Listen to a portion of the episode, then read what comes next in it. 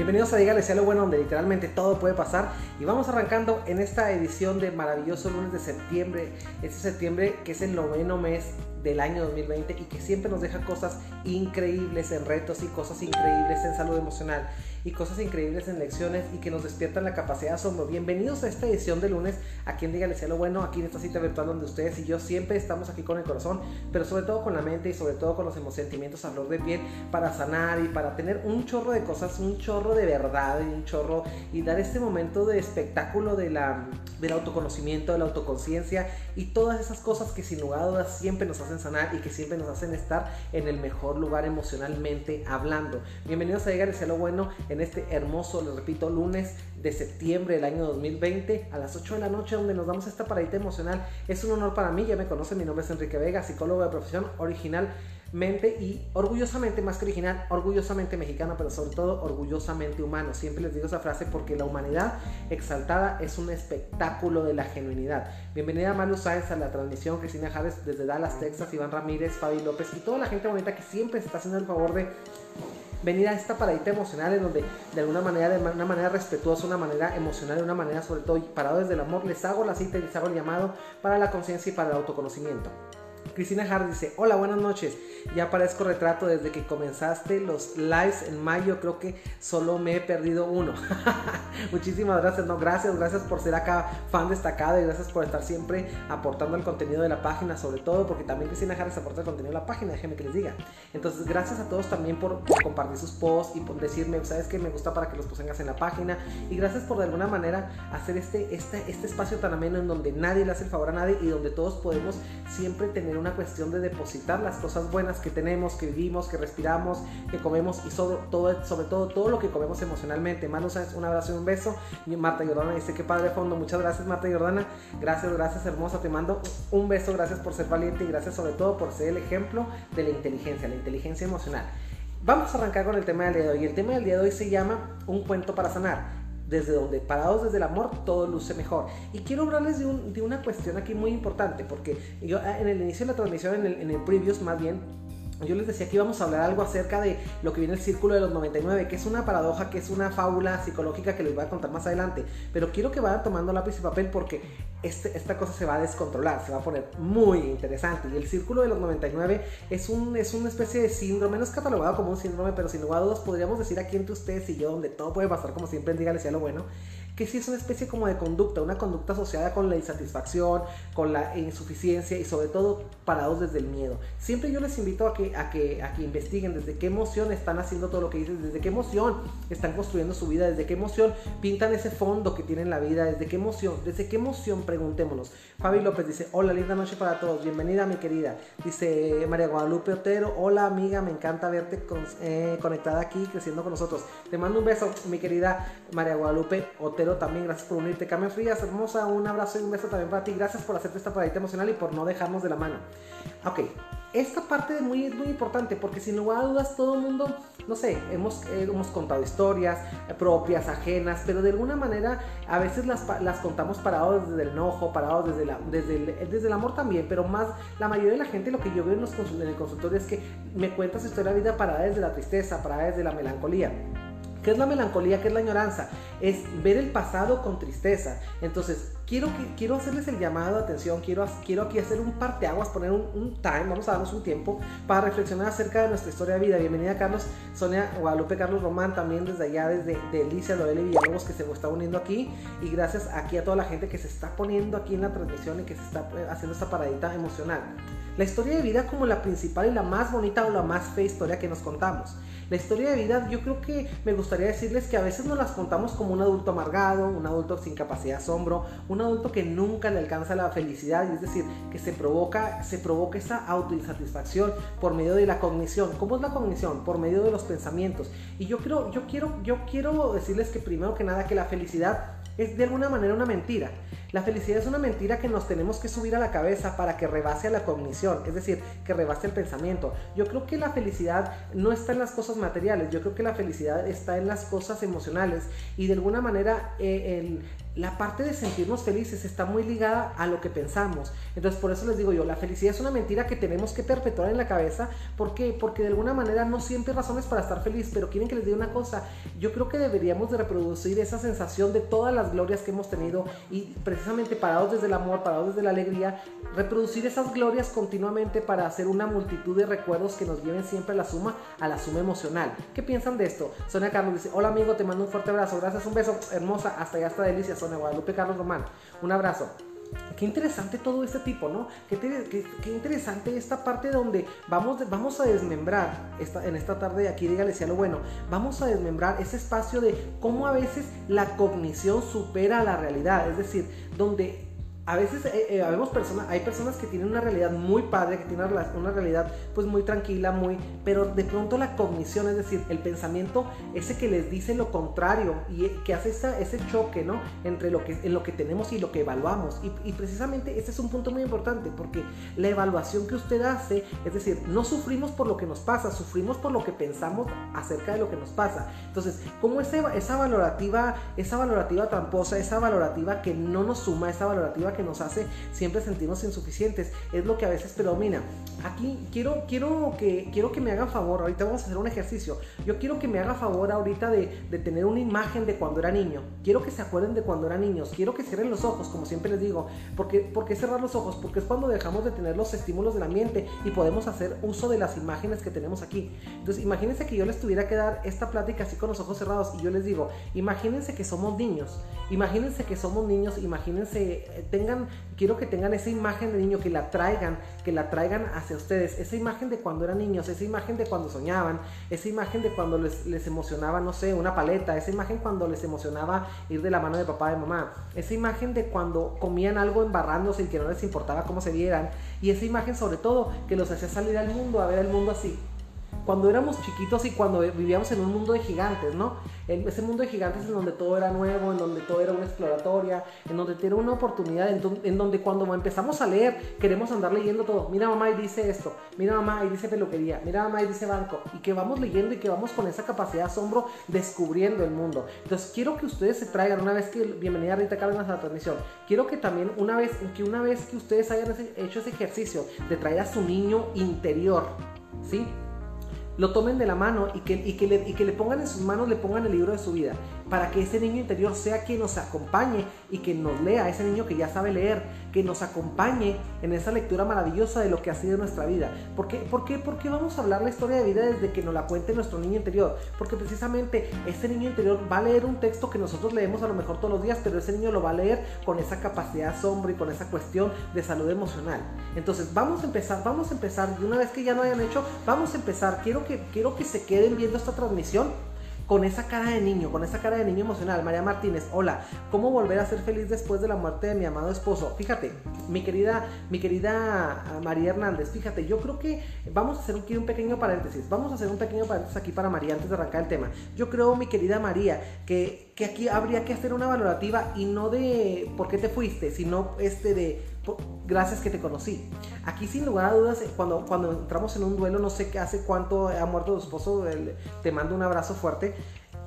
Yo creo que yo creo que habría que ser la cuestión de que se no de que por qué se va, sino qué nos deja cuando se va. Y de pronto no, no, no, no creo que se me hiciera como muy justo, como muy válido que, que hiciéramos una valorativa de pérdida. Yo creo que más bien eh, ese contexto donde nos ponemos frente a la muerte como si la muerte fuese una injusticia, yo creo que esa parte es solamente una parte del enojo para pasar después a la negociación y finalmente a la, aceptación y finalmente a la reinserción social sobre el duelo. Yo creo que ese enojo o esa tristeza que sientes es una parte nada más del duelo. Entonces, no sé qué tanto tiempo hace que murió tu esposo, pero me imagino que estás todavía en esa parte del enojo, en esa parte de, de cómo le hago, de cómo lleno esos espacios, de cómo, cómo me recuento la historia. Y precisamente es lo que vamos a hacer, porque precisamente también esta parte de la muerte de tu esposo es una parte en donde vamos a platicar tu historia de vida, la vida, historia de vida de María. Entonces, esa, esa, esa niña que se siente a lo mejor muy, agobiada o muy triste porque su príncipe azul murió, porque su príncipe se fue, porque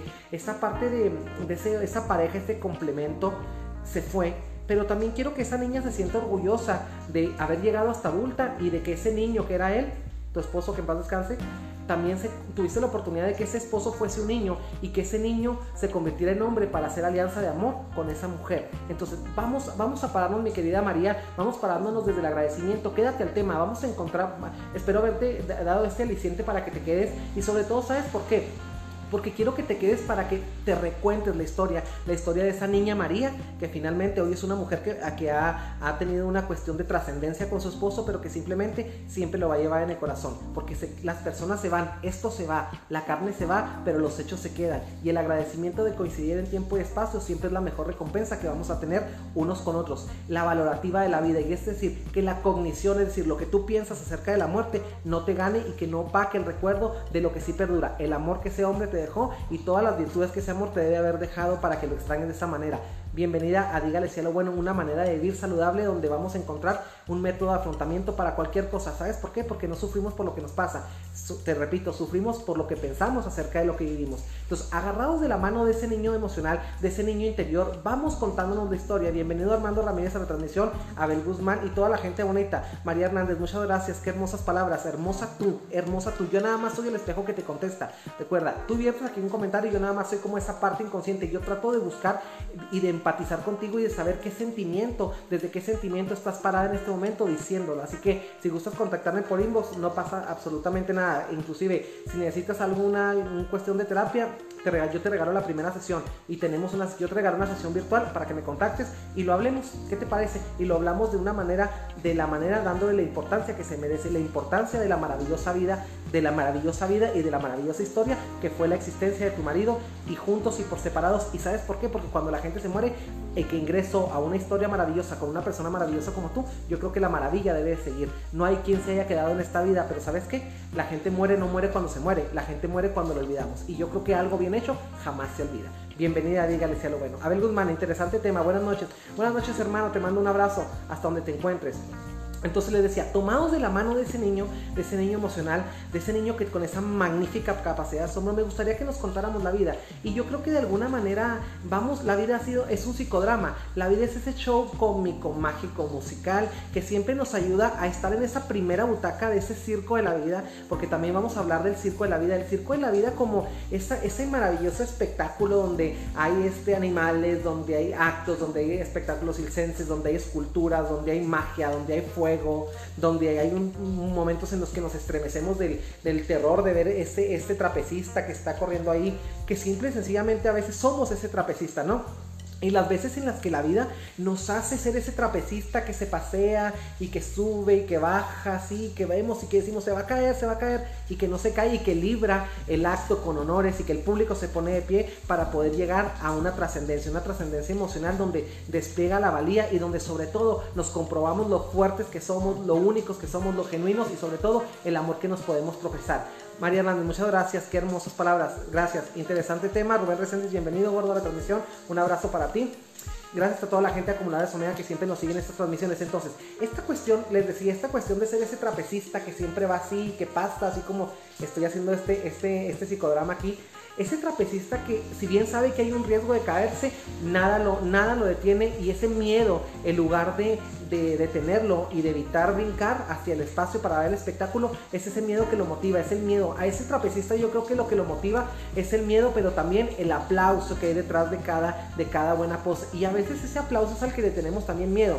Es esa gente que le tiene miedo al éxito, es decir, el aplauso y sobre todo el aplauso que nos damos nosotros mismos, la aprobación y sobre todo la, la autoestima radical que siempre les digo. Entonces, esta vida la quiero que la quiero que nos la contemos, quiero que, que llevemos a ese niño, ese niño emocional que tenemos, ese niño interior, que le llevemos a ese circo donde ese, digo, ¿a qué niño no le gusta ir al circo? Es decir, ¿a qué niño no le va a gustar la vida que ha tenido? ¿A qué niño no va a perder la capacidad asombro? ¿Qué niño va a estar en esa condición de calidad? ¿Qué niño, qué niño pierde la magia? Es esa parte de la inocencia y la inocencia que todos queremos de alguna manera ir viviendo para no perder el aliento, la capacidad de asombro y sobre todo las ganas de permanecer en este mundo. Esta vida como un viaje increíble, este viaje, esta vida como un viaje extraordinario que sin lugar a dudas el que lo quiera valorar mal la va a vivir mal, pero el que se lo quiera contar de la manera exitosa que es, lo va a vivir espectacular. Eso es decisión de cada quien. Tenemos que ser como esa cuestión de, indagatoria, de buscar, de dejar de perder, de, quiero que dejemos de perder la capacidad de asombro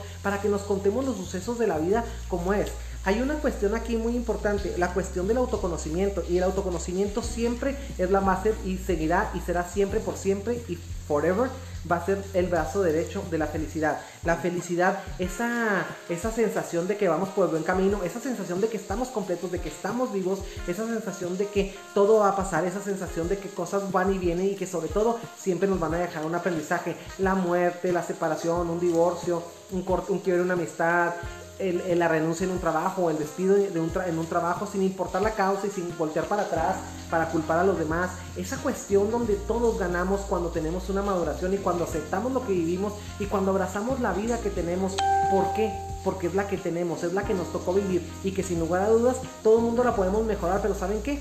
Yo creo que la vida es como ese circo en donde podemos decidir qué lugar tener. Yo, si ustedes me preguntan a mí, yo decidiría tener el mejor lugar en este circo de la vida. Y yo preferiría, yo decidiría a veces también dejar de ser ese espectador, es decir, ese, esa persona pasiva que está viendo pasar la vida y ser un acto más de lo que viene siendo el show que conforma el circo de la vida. ¿Qué piensan de este tema? Coméntenme, escríbanme, díganme dudas, comentarios, quejas, sugerencias. Aquí todo es bienvenido. Aquí nadie hace el favor a nadie. Aquí todos tenemos la única y expresa y conveniente intención de crecer. Así es que en esta cuestión de, del circo de la vida, en esta cuestión de la aceptación radical, en esta cuestión de, de leernos, de abrir ese libro, el libro de nuestra vida y decir y ver y, y dejar de recordar con dolor y dejar de recordar con tristeza. Bienvenida a Yareli Granos a la transmisión. Dejar de, recordar con dolor y con tristeza y con lamentos y con llanto y de verdad convertirlo en un libro de chistes porque también ahora otra cosa, el factor lúdico para mientras la risa que tenemos, la alegría, el factor lúdico como la belleza de la sorprendente capacidad de asombro, la sorprendente capacidad para recalificar y remodificar y reacomodar y reclasificar y reinventariar los hechos que hemos vivido en la vida, sin lugar a dudas es un aliciente completamente pleno. Fíjense, por ejemplo, en los matrimonios. Está comprobado científicamente y por estadística que los matrimonios que más se ríen de sus defectos o que más se ríen de, las cuestiones que pasan son los matrimonios que más duran. Y no, no se trata de durar. Durar no me refiero a no divorciarse. Me refiero a que son matrimonios de calidad. Entonces, vamos hablando de las cosas como son y vamos, vamos dándole ese ritmazo, ese ritmazo a la neurona, ese ritmazo a la neurona emocional, ese ritmazo a la vida, ese ritmazo al cuerpo, ese ritmazo a la prosperidad y ese ritmazo al dinero, ese ritmazo a todo lo que toquemos. Porque por otro lado también quiero decirles que somos una sinfonía, la sinfonía de la vida. Y si ustedes se han fijado, hay por ejemplo muchos artículos en internet que hablan acerca de que las emociones emiten vibraciones. Y esas vibraciones, por eso tenemos ese ritmo de la vida, por eso la vida no es estática, porque las vibraciones sin lugar a dudas van a todos lados. Si usted vibra, para, si usted se está leyendo el libro de la vida, si usted se está contando todo lo jodida que tiene la vida, pues yo creo que vamos a caer en lo que viene siendo la ley de la atención. La ley de la atención es decir, que va a empezar a ver toda la mierda que usted lea en su libro de la vida, la va a empezar a ver materializada acá afuera, porque vemos solamente lo que somos capaces de vemos acá afuera solamente lo que somos capaces de ver acá adentro. Ah, esta no se la sabía, pues ya se la sabe. Entonces, Qué interesante es todo esto, qué, padre que podamos darnos esta parada emocional para hablar de esas cosas que por lo regular no se, no se vierten, que por lo regular no se hablan. Y, yo conozco mucha gente que es como muy celosa con su intimidad y muy celosa con su secrecía y muy celosa con muchas cosas, pero quieren que les diga una cosa, yo creo que es responsabilidad de cada quien que hace con la basura emocional que le ha tocado en esta vida. Sobre todo también hay que separar la basura que hemos recibido y la basura que nosotros mismos hemos fabricado. Y como toda la basura que se separa inorgánica e inorgánica, yo quiero que tengamos esa claridad emocional para absorber esa cantidad de, reflexión. porque ¿Por qué reflexión? Porque no hay cambios en reflexión. Ninguna persona que, no se dé un espacio para tener una claridad, para tener una reflexión, ninguna persona ha llegado al cambio. Entonces, vamos a darnos esa parada emocional, esa parada que nos invita a abrazarnos, que nos invita a recontarnos la vida y de la mano de ese niño emocional vayamos caminando por los recuerdos y por todos los valles de dolor y por todos los valles de lágrimas y por todos los, y no lo digo en un aspecto religioso, no se equivoquen, por los valles de lágrimas, las lágrimas que a veces nosotros hemos transformado en sufrimiento, porque sin lugar a dudas la vida tiene sin sabores y sabores y sin sabores. Tiene etapas grises, tiene etapas a color en high definition, etapas en desconocimiento, etapa en neblina. Y eso precisamente también conforma un espectáculo más del circo de la vida. La vida como ese maravilloso espectáculo al que siempre estamos invitados y al que todo el mundo tiene responsabilidad de comprar su propio ticket. Ese espectáculo de la vida en el cual usted tiene que dejar de ser un espectador y de alguna manera cuando leemos el libro de la vida también me gustaría que dejáramos de ser un simple lector para ser también un escritor. Porque de alguna manera si volteamos para el pasado somos escritores del circo de la vida. Somos escritores de esta historia de vida. Pero también si vemos hacia el futuro podemos ser, y al presente, podemos ser los más originales y genuinos escritores. Esos escritores que invitan a que cuando alguien se pasa y, pasa sus ojos por los, los párrafos de nuestra historia, lea esa historia y se quiera quedar, lea esa historia y le parezca emocionante, que seamos una historia que se cuenta con un fin, con un fin de lucro, pero con un fin de lucro emocional, es decir, con un fin de ganar, con un fin de inspirarnos y de inspirar a los demás. ¿Qué le parece, este tema que estamos hablando? La historia de vida como un cuento que, parado desde el amor, que leí, leyéndolo parado desde el amor, nos invita a la reflexión y nos invita siempre al, al autocrecimiento. Si ustedes me preguntan a mí, ¿qué páginas son las páginas negras del ciclo de mi vida, del libro de mi vida? Pues yo creo que habría muchas páginas negras, pero también quieren que les diga una cosa, yo creo que eh, llega un punto en el que son más las páginas blancas, y no blancas porque no estén escritas, no porque estén en blanco, sino páginas blancas porque quieren que les diga una cosa, a veces cuando, cuando la vida nos da una página negra, es para que el texto resalte, y depende del color que usted le quiera poner, del sazón, de la autoestima, del amor, de la actitud, de la cara que usted le quiera poner, es decir, del color del texto que usted quiera poner con una página negra, va a ser una página que va a resaltar sobre las demás o para entristecer o para reparar. Si ustedes me preguntan a mí acerca de las historias, eh, historias de alguna manera trágicas, por así decirlo, historia de mi vida, pues yo les podría contar muchas, les podría contar abandonos, les podría contar rechazo, les podría contar burla, les podría contar discriminación, les podría contar que más, un abuso sexual también que viví, les podría contar engaños, les podría contar esa cuestión de eh, que a veces se le va a uno la vida tratando de estar convenciendo a la gente que la vida es hermosa. Y, y, y, y todas las discusiones les podría contar acerca de guerras que no eran mías y yo las andaba peleando. Les podría contar eh, guerras donde es páginas donde vienen escritas fidedignamente los días que yo que yo eh, aprendí a la mala, porque aprendemos siempre, aprendemos de todo, pero aprendemos a la mala del engaño, de la traición, de la burla. Yo recuerdo alguna vez que, estaba, que estaba en algún lugar eh, con alguna, algún familiar y, y me hacían el feo. Yo me acuerdo mucho que, que, se burlaban, que yo llegaba y los visitaba y los saludaba con mucho gusto. Y una vez escuché a una tía que dijo, este como siempre anda muy contento, siempre este, parece que está loco. Y se burlaban. O sea, y ese es el punto en el que digo yo, güey, o sea, pues no sé qué estarían viviendo en ese momento para que mi alegría les pareciera un lujo. Digo, si tú ves a alguien que se está riendo como alguien que está fuera del contexto, es porque realmente tú traes demasiada mierda adentro, ¿no? Y, y aunado con eso, no es de que converjas o que comulgues con esa cuestión de alegría, sino que simplemente hasta te molesta, por eso la critica ¿Y cuántas veces eh, hay gente que va a tratar de agarrar el libro de nuestra vida y lo va a criticar? ¿Y cuánta gente va a conocer a veces las páginas más oscuras y las más blancas y de pronto le gustaría que tuviéramos en la historia de vida una página, un libro literalmente hecho de páginas negras. Entonces, esa es la cuestión. Aquí no hay nadie que tenga libro ni en páginas blancas ni en páginas negras en su totalidad. Yo creo que todos tenemos una cuestión aquí de este libro va a ser en el material y con la, con la portada y con el tipo de letra y el tamaño de la fuente de lo que nosotros queramos. Para poder decir que ese libro es nuestro, nosotros tenemos que esmerarnos en amarlo, en respetarlo, en leerlo y de alguna manera afectiva abrazarlo y buscar la respuesta siempre que tengamos una, una cuestión estructural de emoción. Tendríamos que tener una cuestión de ir a buscarlo. Literalmente les estoy diciendo que aprecien y amen su libro de la vida como si fuera la Biblia de su propio Dios, que es usted. Entonces somos nuestros propios dioses, entonces nuestra propia Biblia, nuestro libro, libro más antiguo, como dicen que es la Biblia, aquí el libro más antiguo es el libro de la vida de Enrique, que tiene 36 años, es un libro que tiene muchísimo tiempo, es decir, la Biblia que cuenta la historia de un testimonio, de un testamento, de, de un testamento de amor, de un testamento de superación, de un testamento que me hace sentir muy orgulloso al día de hoy y que espero que también ustedes se puedan sentir de la mismo, con el mismo orgullo, con el mismo afán de leerse, con el mismo afán que con, el que profeso yo. Aquí esta cuestión de, de, estar haciéndose la víctima, esta cuestión de no agradecer lo que vivimos, esta cuestión de que a veces se nos vamos, nos vamos entrando en el ciclo de los 99. Y ahora sí se los voy a contar. ¿Por qué dirían, este güey de qué chingados habla? Que el, ciclo de los, círculo de los 99. Ahí les va la historia del círculo de los 99. Alguna vez en, algún, en alguna tierra muy lejana había un rey que tenía un criado, que tenía un lacayo, un sirviente, por así decir, un mozo. Entonces él veía que ese mozo todos los días, todos, todos, todos los días venía muy contento y él decía, güey, pues si yo que soy un rey tengo una vida de mierda, porque ese güey que es un mozo tiene la vida tan feliz. Entonces un día lo manda a hablar y le dice, oye, por decirle su nombre, eh, Augusto, Augusto, ¿por qué demonios estás tú tan feliz? ¿Qué razón tendrías tú siendo un sirviente, siendo alguien que no tiene reinos como yo, siendo alguien que no tiene esto? Y le empezó a hacer la larga lista de las cosas que a su ver el rey, desde sus ojos de rey, el, el, el lacayo o el mozo no veía.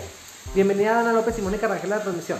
Entonces, qué importante es eso, que él, a veces criticamos desde todas las heridas que traemos y a veces no podemos ser empáticos, no podemos reír con el que ríe porque estamos llorando. Entonces, el, el, criado le dice, el lacayo le dice, eh, dígame, mi, dígame mi señor, dice, ¿por qué? Te lo repito, güey, dice, ¿por qué eres tan feliz? ¿Por qué eres tan jodidamente feliz? Y le dice él, bueno, habría que decirle, Señor, tendría que confesarle que soy muy feliz porque tengo una casa, porque tengo familia, porque tengo esto, porque tengo lo otro. Y aunado a eso, dijo, todavía yo veo que usted a veces me regala una que otra moneda de oro con la que yo y mi familia nos podemos dar cierto capricho por ahí, ciertos lujos por ahí. Entonces yo estoy muy agradecido, por eso hago mi trabajo con tanto amor y con tanto fervor. Entonces el rey pues se quedó con, digo, ya le dijo que se fuera, ¿no? Se deshizo de él. Y, al rato manda a traer al oráculo, o al brujo del pueblo, o al sabio de aquel pueblo de aquel entonces. Y ese, y ese sabio, le, y el rey le decía al sabio, oye, oye, ven para acá, quiero que me hagas un hechizo para yo vivir igual que él. Quiero que me hagas un hechizo para, no sé, para para experimentar esa capacidad de asombro, para experimentar esa alegría, para experimentar ese amor que, ese, que este lacayo, este humilde y simple lacayo siente por, por, lo que hace, por lo que vive, por lo que come, por la casa en la que hace, porque a mí ni siquiera este palacio me, me llena. Entonces el, sabio le dice muy sabiamente, el sabio le dice, le dice, sí, claro que sí, su majestad, dijo nada más, lo veo a las 12 de la noche, vamos a seguir a la calle, al, mozo a ver dónde vive, y lo vamos a seguir y nos vamos a postrar ahí en su casa, afuera de su casa para observarlo, nos vemos a las 12 de la noche aquí para irnos, nada más que quiero que se quite su vestimenta, su corona y todo, para que no llamar la atención, para que la gente no se, no se entere que quién es usted. Correcto, dijo. Entonces dime qué necesito. El rey al ver esa respuesta del, ese, de ese sabio, el rey le dice, ¿qué necesito? ¿Quieres que lleve sangre de cabra, sangre de algo? Él quería hacer una pócima, ¿no? Como toda buena mezcla de magia, ¿no? Entonces le dijo, no, no, no. Dijo, nada más llévate 99 monedas de oro. El rey, pues, opulente, pues no le costaba, mandó a traer 99 monedas de oro, oro las puso en un morral de pana y se fue. Cuando llegan ahí, se pone, se encuentra con el, con el brujo, con el, con el sabio, y le dice, se postra ahí por la ventana y ven todo el ritual que le hace, que llegue y besa a su esposa, cena con su familia, parten un pan que tenían para los cuatro, este, suficiente o no, pero era, la cena para todos de igual a igual. Entonces eh, veían hasta que vieron todo el protocolo de la felicidad, todo lo que involucraba los detalles de la felicidad de aquel humilde y estúpido lacayo, ¿no? Según para ellos.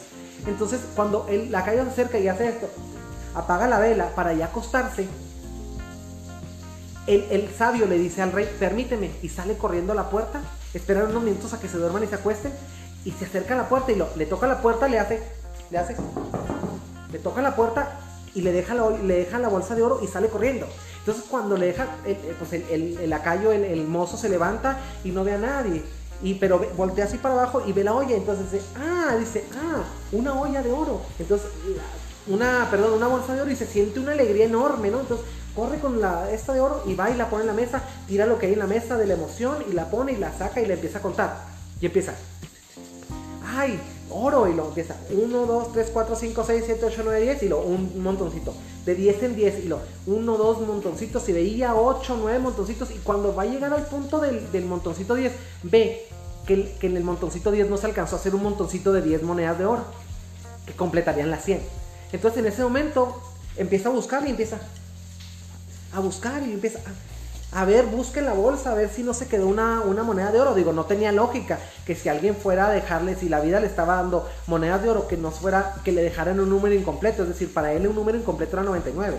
Entonces, pues no. Y entonces cuando se da cuenta que no encuentra la moneda 100 para poder completar el décimo montoncito de 10 monedas de oro, ¿qué es lo que hace? Cae en cólera. Y empieza a gritar, me robaron, me han robado, me han robado. Dice, entonces empezó así como que empezó, empezó como la codicia a apoderarse. Entonces, mientras tanto, tras bambalinas, en la ventana, ya, ya, ya literalmente pegados en el marco de la ventana, estaban en la calle del rey viéndolo, viendo aquel espectáculo de degradación emocional, en el cual el tipo se sentía robado. Entonces, lo que hace es que voltea para todos lados, cae en la cuenta de que está gritando que lo han robado. Y, y por seguridad de la bolsa, la cierra y la mete donde pone la leña. Mete la bolsa donde pone la leña y se va y se duerme. Curiosamente esa fue la primera noche que dejó de dormir.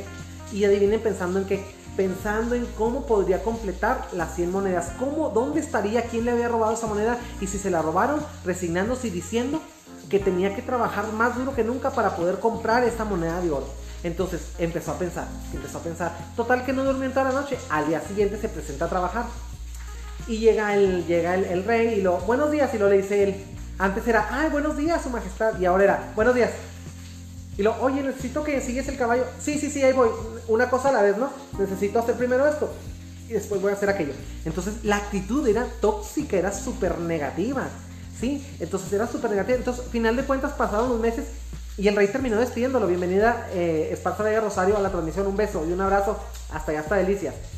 Entonces, qué interesante eso, Esparza Vega Rosario. Qué importante eso, porque lo despidieron, lo despidieron, o sea, lo contrataron por su capacidad, pero lo despidieron por su actitud, como hasta la fecha es en las empresas.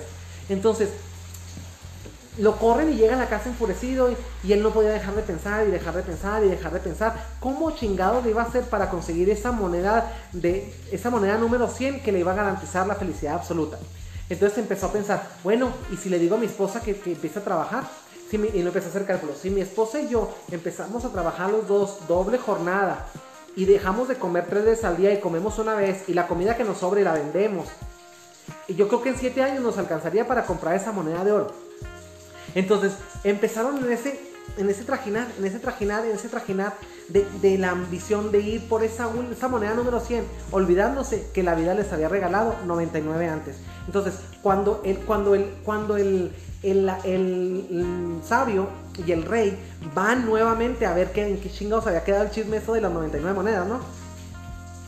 Cuando va el rey por el resultado de ese embrujo de magia que le hizo, el, el que, dónde estaba la receta de la felicidad del, del mozo, se da cuenta que encuentra una persona completamente despreciable, una persona completamente nauseabunda, una persona completamente sumergida en el no valgo, no lo tengo, estoy incompleto, no soy feliz, una persona que había vuelto literalmente nada todo lo que tenía. ¿sí? Y todas las cuestiones aquellas que, las, que la hacían feliz, ahora se habían convertido en su contra. Ahora tenía un robo no de una moneda, sino le habían robado 100 monedas. Porque si no tenía 100 monedas, él no, era como si no tuviera nada. Entonces, qué interesante es esto, porque ahí es donde el rey asustado le pregunta al brujo, le dice, güey, ¿y esto qué? ¿Qué está pasando con este güey? Y el brujo le dice, mi señor, usted me pidió que yo le explicara qué era lo que, cuál era la rara magia que hacía ese mozo estar aquí. Espero que mi, mi, interpretación le haya dado una explicación completamente de lo que estaba pasando. Y le dice el rey, no te entiendo. Dijo, mire, él ahora está como usted. Él está sumergido en el círculo de los 99. Es decir, el círculo donde se te olvida que tienes 99 monedas para tener todos los días presente que no tienes una moneda y donde 99 es, no es igual a 1, es mucho menos que 1, es decir, donde él ha convertido todo lo que es en nada por estar pensando en todo lo que tiene. Mientras él tiene tantas cosas, tiene su familia, sigue teniendo su familia, sigue teniendo todas las realizaciones, más 99 monedas que le garantizarían literalmente no volver a trabajar en vida, él decide trabajar más que nunca y más que nunca ser un pobre, un pobre obrero ser el obrero de la vida. Él decide contarse esa historia, decide contarse, escribir en el libro de la vida, pasar a tener páginas blancas, no en blanco, páginas blancas, escribir sobre un papel negro, un papel lleno de amargura, un papel lleno de rencor, donde se está repitiendo heridas que nadie le hizo, robos que nadie le, le atracó. Les voy a decir por qué mi majestad le dijo, porque nunca hubo una moneda número 100, pero él siente que la vida le robó las 100 monedas. Entonces, ¿cuál es la moraleja de todo esto?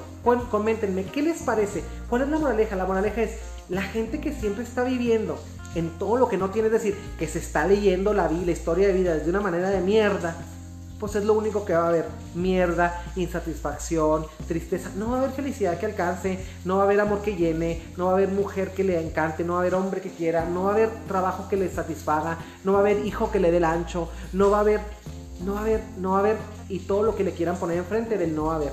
Aquí el chiste es este, ¿cómo nos leemos la vida? ¿Ustedes creen, o sea, ese, ese lacayo, ese mozo, dejó de, soltó, la, soltó de la mano a ese niño interior y dejó, y le quitó ese libro de la vida al niño interior que le leía todos los días y todas las noches y cada amanecer y cada anochecer de manera cálida, sorpresiva y afectuosa todas las maravillas de lo que sí tenía para pasar a ser ese adulto ambicioso, ese adulto incompleto, ese adulto dolido, ese adulto sarnoso, roto, ese adulto inconforme, ese adulto insuficiente que ahora leía el mismo texto, pero parado desde otra emoción.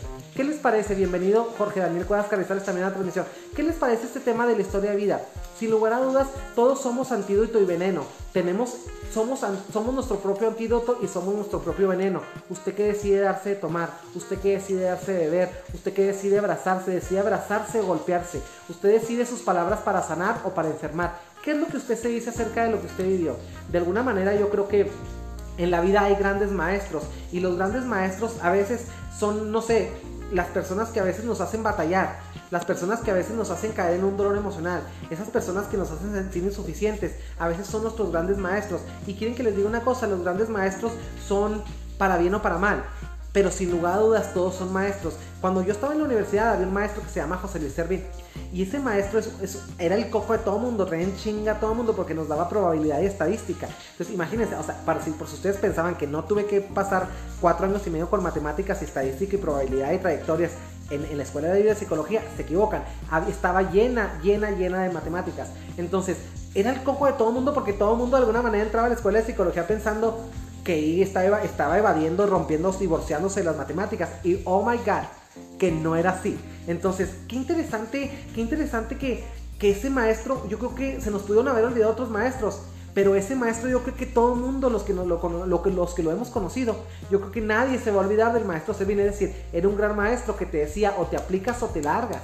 Era ese gran maestro que te hacía crecer porque si te forzaba así si la pasabas mal, sí, sí te hacía que te quedaras noches sin dormir, pero de alguna manera él nada más era el ancla acerca de la decisión sobre el rumbo profesional que habíamos, habíamos decidido, estudiar psicología y psicología científica, no psicología barata. Entonces, qué interesante es esto, ¿no? Qué interesante que al día de hoy, pues si ustedes me preguntan que si se me ha olvidado lo que sé, pues lo que sé es gracias a él también. Pero ese es el lado académico. Ahora quiero que ustedes se sinceren con ustedes mismos y se pregunten, ¿qué maestros emocionales han tenido en la vida? A veces tenemos el maestro emocional de alguien que nos divorciamos. A veces tenemos, el, yo por ejemplo, yo tuve un gran maestro emocional. Claro que de agresor, es un agresor, ¿verdad? Pero yo dentro de mí, para mí es un maestro emocional, porque la persona que a mí me abusaba, o sea, para mí fue un gran maestro. Y te voy a decir por qué, porque es como si se hubiera parado delante de mí y me hubiera dicho, lo que yo te hice jamás se lo hagas a nadie, lo que yo te hice jamás se vuelve a replicar. Esto que soy no merece nadie serlo, esto que soy jamás te conviertas en ello. O sea, de alguna manera esta vida nomás hay respuesta sí o no. Y de alguna manera él me enseñó lo que no se debía ser, ni hacer, ni tocar, ni disfrutar de nadie. Me enseñó la, importancia de, de valorar todo. De alguna manera me sumergió en ese inframundo en el que yo sufría horrores pero que de alguna manera hoy que ya estoy caminando, no estoy arriba porque estoy caminando, estoy en mi proceso, definitivamente yo he recuperado la capacidad de asombro. A veces cuando le quitan a uno eh, eh, todo, lo más maravilloso es que le quitan también hasta el miedo. Y un ser humano que pierde el miedo es un, ser humano que no le tiene miedo al éxito, que no le tiene miedo a hablar de ningún tema y que sobre todo sabe que es válido, que es universal y que sobre todo es genuino, único y irrepetible. Esa es la gran lección. Esa es, esa es la gran lección. La gran lección es esa. Y, y la lección la, gran lección más de vida que yo pude tener acerca de eso es el no dejarme fundir. El que por más caliente que se esté la, la, cosa en la vida, no puedo cambiar mi esencia. No puedo cambiar de dejar de ser luz porque nací siendo luz. Y sáquenme de ahí, como siempre les digo. Y sáquenme de ahí. Somos luz, somos luz. El primer maestro siempre es la familia, creo yo. Fíjate, bueno, curiosamente también para mí era la familia. Y curiosamente para muchos de ustedes la familia. Y yo siempre les digo que a veces la familia es el lugar en donde nos, se nos hiere la primera vez. Es donde perdemos nuestra, nuestra virginidad emocional en muchas cosas. Digo, hay otros que la perdemos también en lo sexual. Pero en, la cuestión de la virginalidad de la capacidad asombro, de, de saber que sí, que no, a dónde vamos, ese rumbo y todo ese tipo de cosas. Alguna vez, alguna vez yo les decía, estábamos en una fogata jugando jugando a la botella. Así jugando a la botella. No la estábamos ahí, creo que estamos en un, enseguida un río o algo, estamos jugando a la botella cuando está en la universidad. Y en la, en la carrera de psicología es muy, es muy notable que todo el mundo, que hacemos un círculo mágico y un círculo de confianza y empezamos a contar nuestras historias a modo de catarsis y todo, ¿no?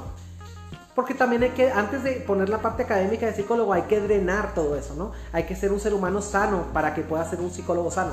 Entonces, qué interesante que cuando vamos a estudiar psicología, eh, bueno, no sé, cuando no sé en la escuela de los demás, pero en la mía sí teníamos que tener un proceso de terapia personal. Y si no acreditabas el proceso de terapia, no te daba de alta el terapeuta, pues simplemente no te graduabas aunque, aunque lo académico estuviera bien, ¿no?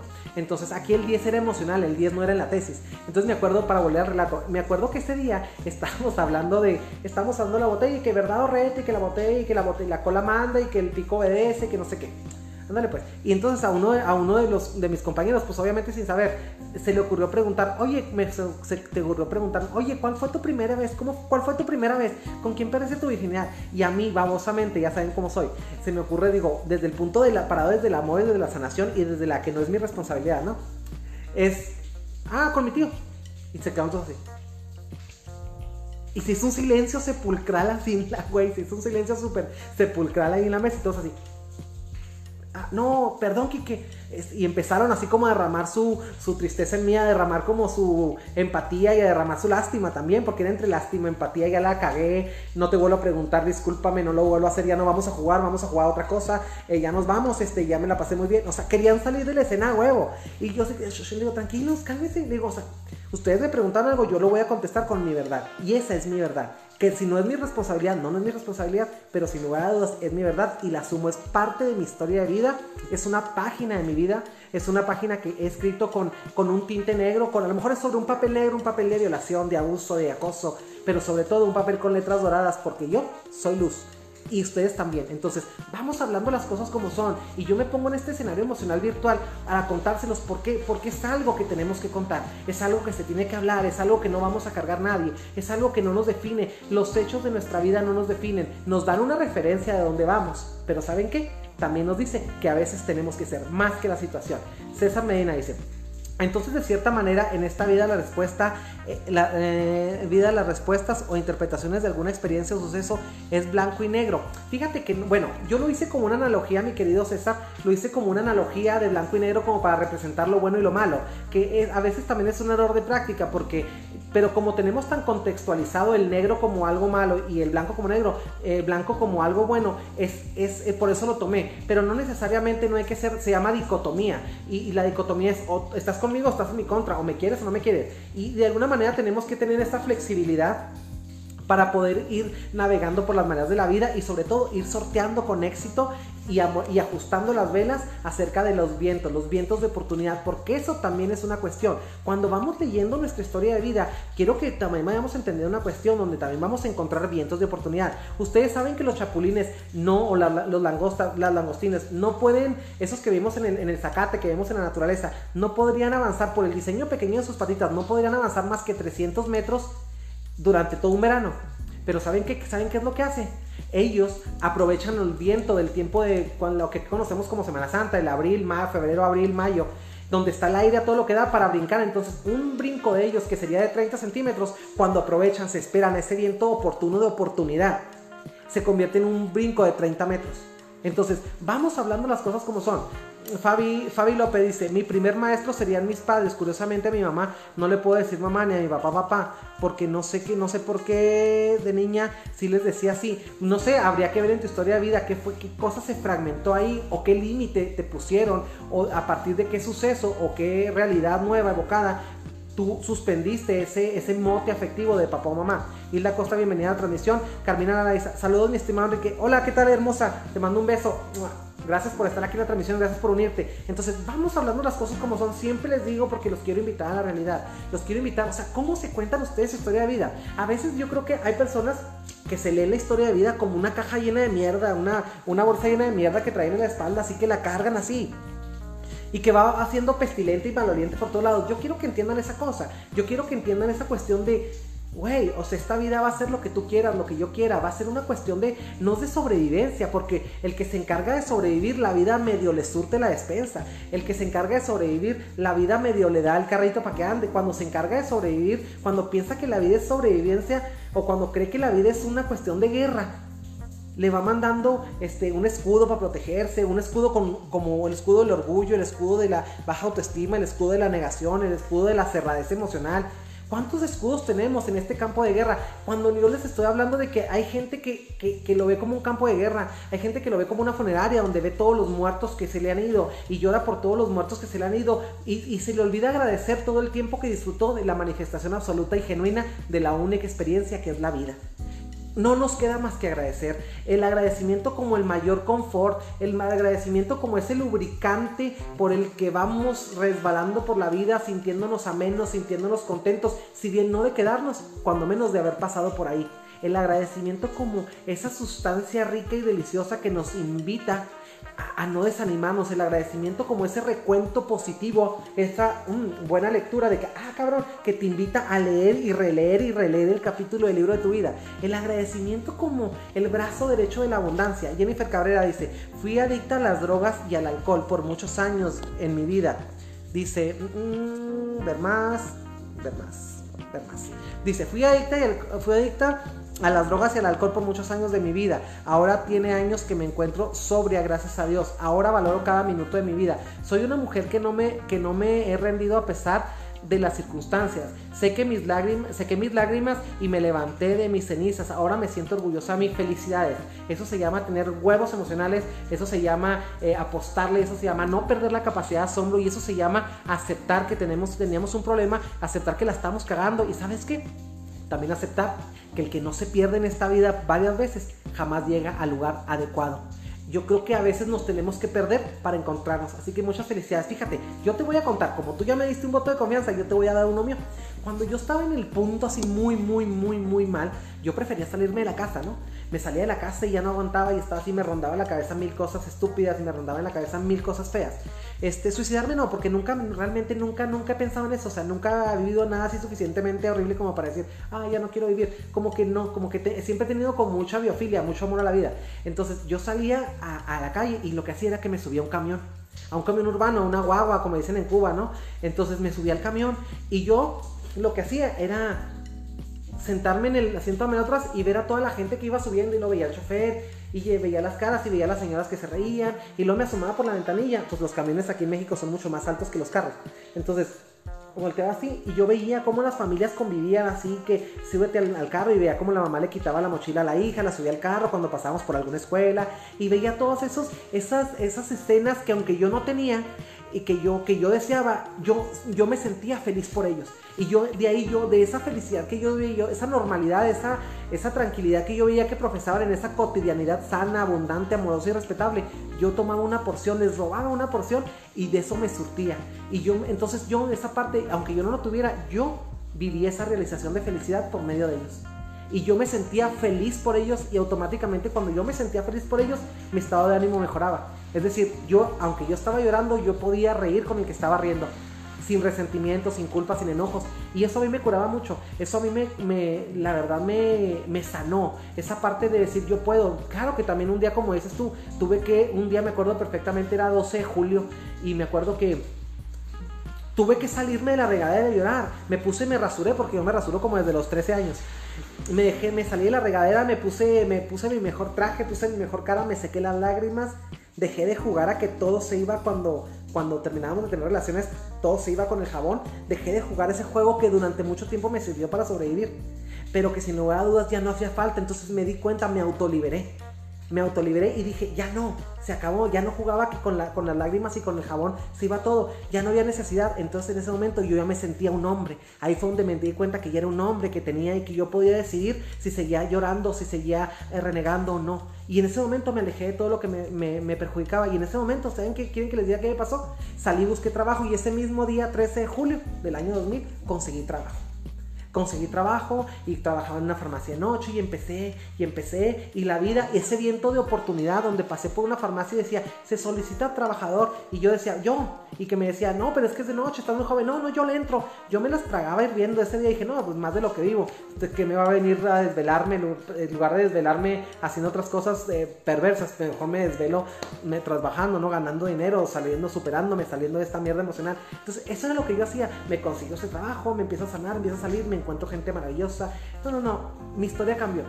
Mi historia cambió completamente, pero esa historia yo me la quiero volver a repetir y esta noche yo me siento aquí con el corazón y les estoy leyendo, les estoy leyendo ese apartado de mi libro de vida, de mi historia de la vida, con mucho amor, pero parado desde el amor, parado desde el estoy emocionado, parado desde el amor y estoy emocionado porque tengo mil ideas que todavía tengo páginas en blanco, no blancas, páginas en blanco que voy a escribir, pero los voy a escribir con una pluma, con marcador, con lápiz, con lo que me dé mi chingada gana, porque este libro lo empecé yo y lo termino yo. Este es mi libro. Así es que si tú tienes una cuestión de adicciones, si tenías una cuestión de adicciones y todo eso, felicidades. Gracias, gracias a, la vida que te llevó por ese camino para concebir y para constituir la mujer fuerte que eres al día de hoy. Muchas gracias, gracias por tener el, la apertura y pues, gracias por contar las cosas que para muchos da vergüenza. No es vergüenza, ah, no nos debemos de avergonzar de leer nuestro libro de la vida. El libro de la vida como nuestra Biblia, se lo repito, nuestra Biblia emocional, la historia que mejor describe con el justo puño y la justa letra y la justa tinta y del justo color de lo que nosotros queramos en esta vida. La justicia restaurativa se llama, que cada quien tenga lo que que cada quien seamos respetuosos